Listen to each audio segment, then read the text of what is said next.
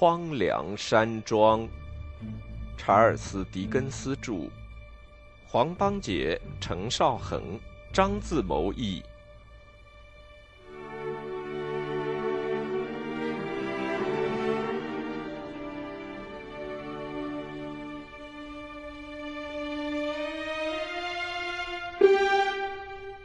第六十七章，艾斯特自述的结尾。自从我成为荒凉山庄的主妇，至今已有整整七年。这七年的生活非常幸福。现在我还要给上面写的篇章补充几句话。不过我一把话说完，就要同读者永远告别了。这在我来说，难免要感到依依惜别；而在读者诸君，恐怕也有一点同感吧。他们把我那心爱的人交给我照料。我连续好几个星期都没有离开他。俄的寄以莫大希望的那个小婴儿，早在他父亲坟上铺上草皮之前就出生了。这个男孩，我和我丈夫以及监护人都有意给他起他父亲的那个名字。我那心爱的人所指望的帮助倒是指望到了，不过按照上帝的意志，这种帮助却别有用途。尽管这个小婴儿所肩负的使命是使他的母亲而不是父亲感到幸福和恢复健康，他倒是完全有力量完成这一使命。当我看到他那只小手竟有这样的力量，看到他触摸我那心爱的人时竟能治愈他心灵的创伤，激起他的希望，我对上帝的善心和仁慈便有了新的感受。母子俩的身体渐渐好起来。过些时候，我就看到我的心爱的人走进我那乡村花园，抱着小婴儿散步。我那时已经结婚，成了世上最幸福的人。正是在这个时候，监护人也到我们这里来，并问阿达愿意在什么时候回家。两个地方都是你的家，亲爱的，他说。不过，老的一个荒凉山庄倒是有优先权。等你和孩子身体壮一些，你们就回到自己家来住吧。厄达称他为最亲爱的约翰表哥，但他说不行，现在应该叫监护人了。从此以后，他就成了他的监护人，成为那个小男孩的监护人，而且还可以联想起与这个称呼有关的种种往事。于是他就管他叫监护人，而且从此就没有再改过口。孩子们也只知道他叫监护人。我说孩子们，那是因为我这时已经有两个小女儿。查理眼睛还是那样圆，而且一点儿也不讲究语法。人们也许很难相信他竟然和我们邻近的一个磨坊主结了婚。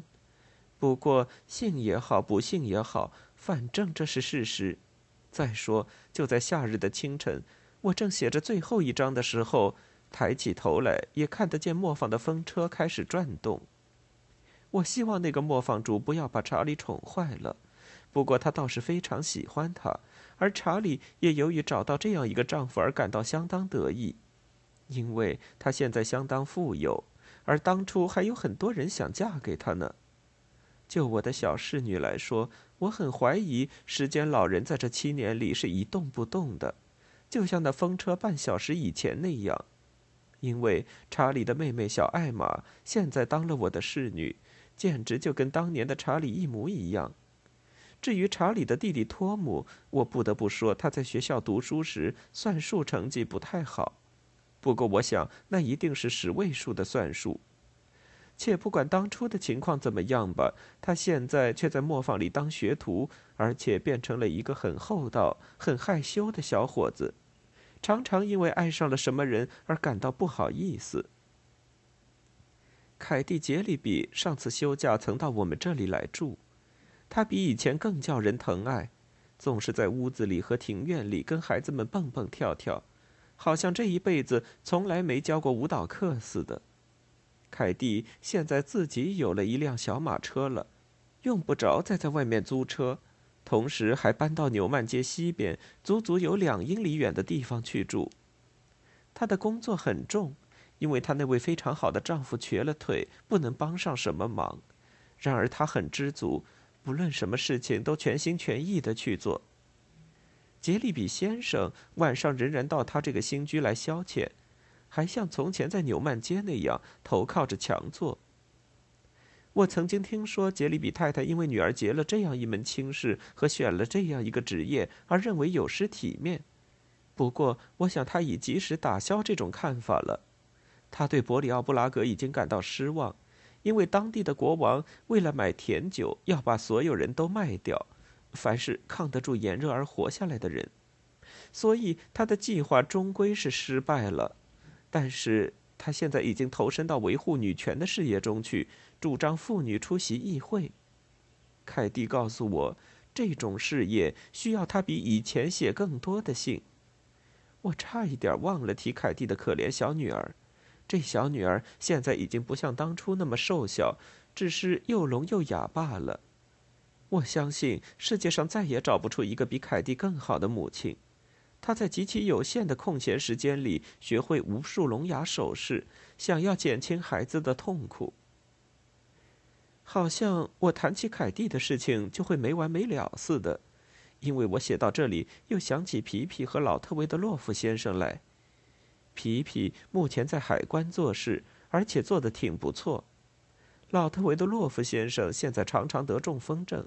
但仍然在伦敦城到处卖弄他的风度，仍然像从前那样过好日子，仍然有人像从前那样的相信他。他一直自命是皮皮的保护人，曾经表示将来去世以后把他化妆时的漂亮座钟送给皮皮。其实这个座钟也不是他的东西。我们用家里省下的第一笔钱，在我们这所漂亮房子旁边增建了一个小小的牢骚室。专门招待我的监护人，他在下一回来看我们的时候，便为这牢骚室举行隆重的落成典礼。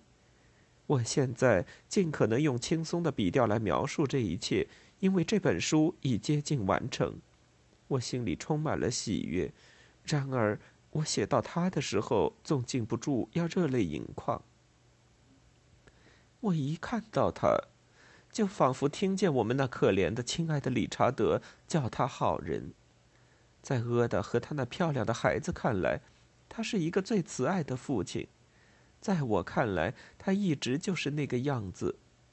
那么，我又能给他什么名称呢？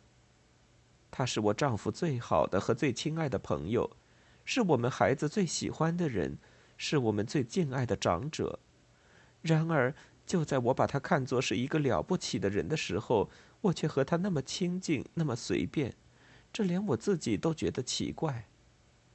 他始终是用我从前那些外号来叫我，而我也始终是管他叫监护人。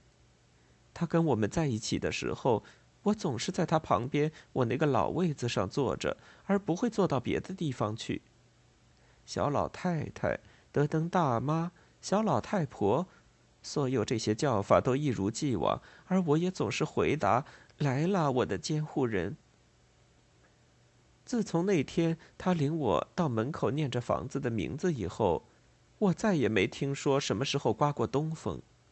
有一次我对他说：“现在好像再也不刮东风了。”他当时回答：“你说的对，确实不刮东风了。”从那天起，东风终于消失了。我觉得我那心爱的人比以往什么时候都漂亮，他脸上一度流露过的那种哀伤现在已经消失，似乎连他原来那种天真的表情也都净化了，而使他那张脸显得更加圣洁。有时候，当我抬起眼，看到他仍然穿着丧服，在教我的理查德念祷告，我觉得这是很难表达的。知道了，他在祈祷的时候一直记得他亲爱的艾斯特，我好像分外高兴似的。我管他叫我的理查德，可是他说他有两个妈妈，我只是其中的一个。我们在银行的存款不多，不过我们的业务一直很好，收入也够用。我每一次跟丈夫出去，都听到人们祝福他；我每一次到别人家里，都听到人们赞扬他。或者从人们那种充满感激之情的眼光看出这种赞扬。我每天晚上躺下来睡觉，都想到他这一天如何给人解除痛苦，如何给病危的同胞以安慰。我知道那些病入膏肓的人到了弥留之际，往往还要感谢他耐心医治。难道这一切不足以说明我们是富有的吗？人们甚至还因为我是医生太太而称赞我。人们在街上遇到我时，甚至还对我表示好感，而且大大恭维我，使我都感到不好意思。我认为这一切都是由于他而来的，他就是我的爱，我的骄傲。人们是因为他而喜欢我，就像我做什么事情也完全是因为他而做一样。前天晚上，我为了准备我那心爱的人、监护人以及小理查德明天到来，忙了好一阵子以后，特意跑到外面那个使我感到亲切的走廊上去坐。这时，阿伦也正好回家，于是他说：“我亲爱的小老太太，你在这里干什么呀？”我说：“阿伦，月亮这么好，月色那么美，所以我就坐在这里东想西想。”那你在想些什么呢，亲爱的？阿伦便问道。“你这人好奇怪。”我说，“我倒不大好意思告诉你呢，不过我还是要告诉你的。我刚才正在想我从前的样子，就是原来的那个样子。”那，你这个盲人又对他有些什么样的想法呢？阿伦说：“我刚才想，我当初就觉得，就算我原来的样子没有变，你也不可能比现在更爱我。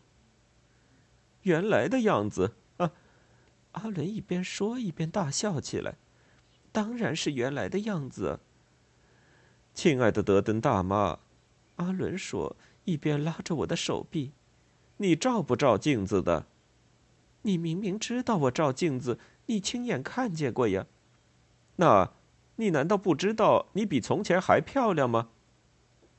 这个我以前可不知道，就是现在我也不敢说我知道，但我却知道我那几个最最心疼的小宝贝儿非常漂亮，还有我那心爱的人儿非常美。我丈夫非常好看，我监护人的样子比以前更爽朗、更慈爱。我还知道，他们根本就不在乎我本来如何的美，哪怕